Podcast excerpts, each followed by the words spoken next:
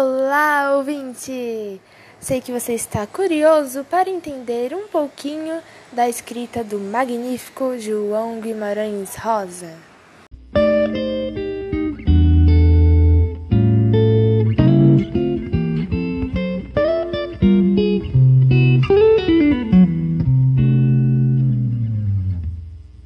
Primeiramente, esse podcast vai falar sobre o conto Pirlim Psiquice, do livro Primeiras Histórias. Para isso, vai ser dividido em algumas partes, as quais são a trama, a voz narrativa, a linguagem, o tema, a simbologia e, por último, mas não menos importante, as impressões de leitura. Será que vale a pena ler? Bom, quem vai responder a todos esses fatores são as críticas e analistas Thaisa, Júlia, Isabela, Ana Júlia e Bruna. Se você está curioso para entender a tal pirlim psiquice, continue ouvindo até o final.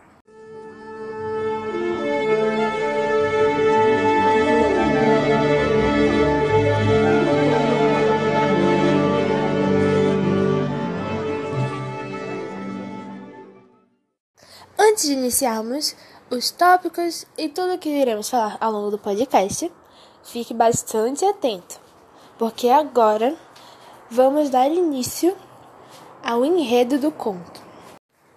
A narrativa é iniciada com um grupo de jovens que é chamado pelo padre do colégio interno que estudam para performarem uma peça Vários alunos ficam tentando descobrir qual é a peça, o que eles vão apresentar, mas eles querem guardar segredo para o dia, para o dia do grande momento. Mas corre solto pelo colégio algumas conversas sobre como seria a peça.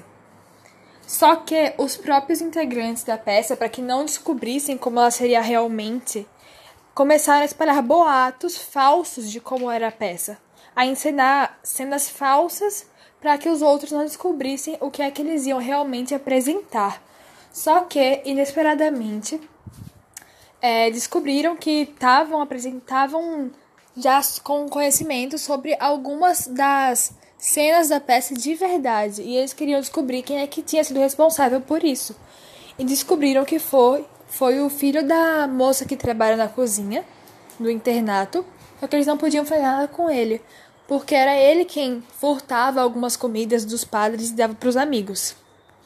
Então, é, os dias sucederam e chegou o dia da peça. E no dia da peça, o quem ensinaria o personagem principal, a Tauapa, o, ele foi avisado de que o pai estaria doente e corria risco de morte e teve que abandonar a peça. E o narrador personagem, que seria o ponto, ou seja, o narrador da peça teve que abandonar o seu posto e tomar o papel principal, já que ele era o único que sabia as falas do colega que teve que sair.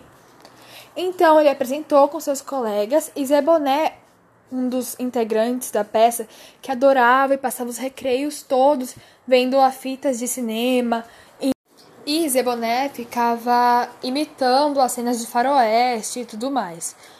E no momento em que o narrador, ele não sabia o que falar, porque era para ele declarar uma fala que só o amigo Ataopa sabia, ele não tinha conhecimento, que era sobre a pátria e a padroeira.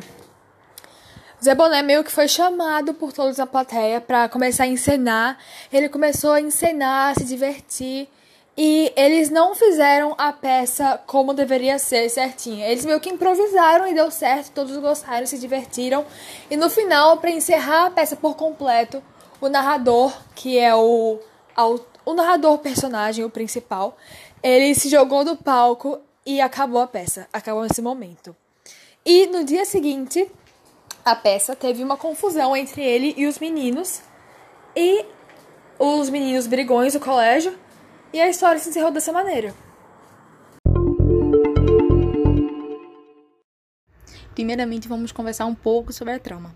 Os personagens principais são o narrador, Zé Boné, Atahualpa, Tãozão, Mão na Lata, Alfeu, Gamboa, Doutor Perdigão e o Padre Diretor. A relação entre os personagens é de colegas, com o narrador, Zé Boné, Atahualpa, Tãozão, Mão na Lata e Gamboa, de Alfeu, com o filho da cozinheira, e de supervisores, entre o Dr. Perdigão e o padre diretor. Toda a história é retratada no passado, no meio escolar durante o internato, e a narrativa tem foco em retratar os acontecimentos entre os alunos durante o internato. Alguns eventos da trama são o surgimento da peça, a dificuldade de esconder o segredo, a tal alba quando vai embora, a peça, quando sai do controle, toma uma forma diferente do planejado, e quando a tal alba briga com Gamboa. Alguns conflitos principais são quando os alunos que fazem a peça tentam descobrir qual dos colegas entregou o segredo da peça, quando o personagem Atahualpa descobre a morte do pai e precisa faltar à peça, o personagem que substitui o papel principal de Atahualpa precisa declarar um poema com linguagens rebuscadas que apenas Atahualpa conseguiria fazer e possui dificuldade de pronunciá-las. A peça é realizada com sucesso e, apesar do improviso, o narrador-autor cai no palco e no dia seguinte, na escola, há uma briga entre eles e os dois brinquedos, que são Tãozão e Mão na Lata. O desfecho vai ser fechado por retratar uma briga entre o personagem principal e Gamboa. A respeito da voz narrativa, a gente tem como ponto de vista da narração um narrador-personagem. Isso pode ser analisado e exemplificado quando a gente pega um trecho da obra em que o narrador ele fala: "Aquilo na noite do nosso teatrinho foi de ó". O foco narrativo é em primeira pessoa, mas o narrador ele não é onisciente porque ele não tem conhecimento do sentimento dos outros personagens e, consequentemente, ele também não tem informações privilegiadas do que os outros pensam. Ele sabe apenas o que vai acontecer na história. E a questão do narrador ser confiável ou não, ele é sim confiável, porque não tem contradições quando a gente compara sua fala e os acontecimentos verdadeiros da narrativa. Bom, a partir de debates, nosso grupo chegou à conclusão de que as construções linguísticas que se destacam no texto são arcaísmo, devido às palavras de difícil compreensão, mais antigas da época, mais rebuscadas, como por exemplo as palavras espavorido, beócio, basbaque e peripécia, e o neologismo, pois a gente pode fazer uma relação, por exemplo, com o título da obra, Pirlim Psixe, com o Pode Pilim Pim Pim das fadinhas da literatura infantil juvenil que elas utilizavam esse pozinho para enfeitiçar as pessoas. Um exemplo bem nítido disso é durante a peça, quando os personagens estão apresentando, eles estão nervosos, ansiosos, com medo. Porém, conforme a peça vai ocorrendo, todos esses sentimentos negativos vão indo embora e eles vão aproveitando o melhor momento e até se divertindo, como se estivessem enfeitiçados. A experiência de ler o conto em voz alta é diferente da experiência de ler silenciosamente, pois quando a gente começa a ler, nós conseguimos focar e até compreender melhor a narrativa. E o estilo, ele foi desafiador porque pela própria linguagem mesmo, que foi uma linguagem mais rebuscada, mais antiga, de difícil compreensão. Muitas vezes a gente teve que recorrer a dicionários, a textos e a vídeos na internet para compreender melhor o contexto da obra, o que o autor queria nos passar.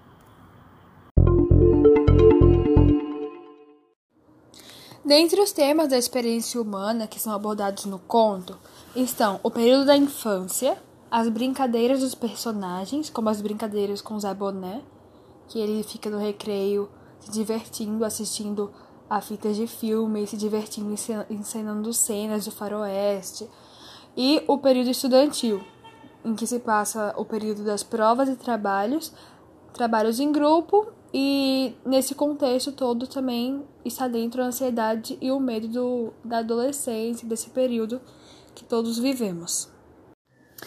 Em relação ao se o tema diz respeito a uma experiência da individualidade ou se tem uma dimensão social, é meio que uma mescla dos dois, com características da individualidade e da dimensão social, visto que a trama demonstra que nem sempre tudo é o que parece, como ocorreu com Zé Boné, que julgavam ele, só que no final foi ele quem salvou a peça, ele que foi a grande estrela. Ou não ocorre de forma esperada, como foi o caso da peça, em que todos estavam programados, fazendo tudo certo, mas no final foi meio que no improviso. Dessa forma, a narrativa traz uma mensagem para a sociedade, mas apresentando fatos que ocorreram em um grupo específico. Em relação ao ponto de vista do autor, considerando-se o perfil dos personagens, em relação a qual é o feito deles em relação à nossa empatia, como eles despertam isso na gente e como nós os condenamos ou despertamos essa empatia em relação a eles. A opinião do autor é que o seu objetivo como um todo é passar a mensagem de que no meio de algum conflito sempre há uma solução.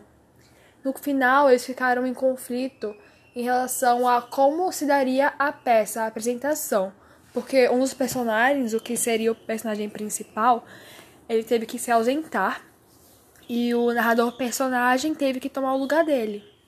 E ele teve que saber as falas de cor, ele sabia as falas, só que ele não sabia a apresentação do colega que ficou ausente, então ele não sabia o que fazer. Mas no final ele entoou uma fala e depois eles, os amigos assim, na peça em conjunto, começaram a apresentar a própria peça que eles fizeram antes, que eles já tinham programado, meio que de forma no improviso assim. Mas no final deu tudo certo e isso mostra que mesmo com um conflito tudo pode ter uma solução. É só ter calma e seguir em frente. Bom, é, chegamos agora na parte de impressões de leitura. Eu e as minhas amigas críticas concordamos que esse conto ele tem uma linguagem muito difícil e rebuscada, além de ser complicado, confuso, cansativo e longo. Por esse motivo, a dificuldade dele é alta. Você não consegue entender de primeira a mensagem. Você tem que ir atrás de outras interpretações, pesquisar, e foi justamente isso que a gente fez. Por esse motivo, nós também concordamos que o autor poderia muito bem ter resumido a obra em menos páginas, coisa que ele não fez. Ah, então quem é que tem que ler esse livro? Quem é que se interessaria provavelmente por esse conto?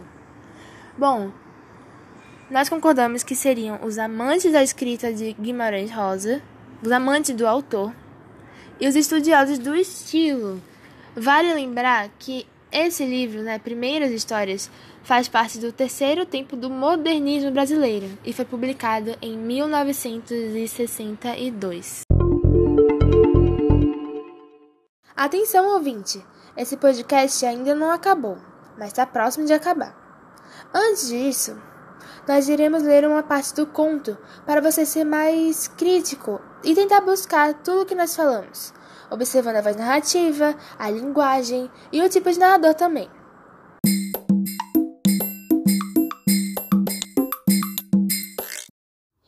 Agora vamos ler um pequeno trecho de Pirlim Psiquice para ajudar o ouvinte a situar-se melhor na história. Aquilo na noite do nosso teatrinho foi de ó, o estilo espavorido. Ao que sei que se saiba, ninguém soube sozinho direito o que houve.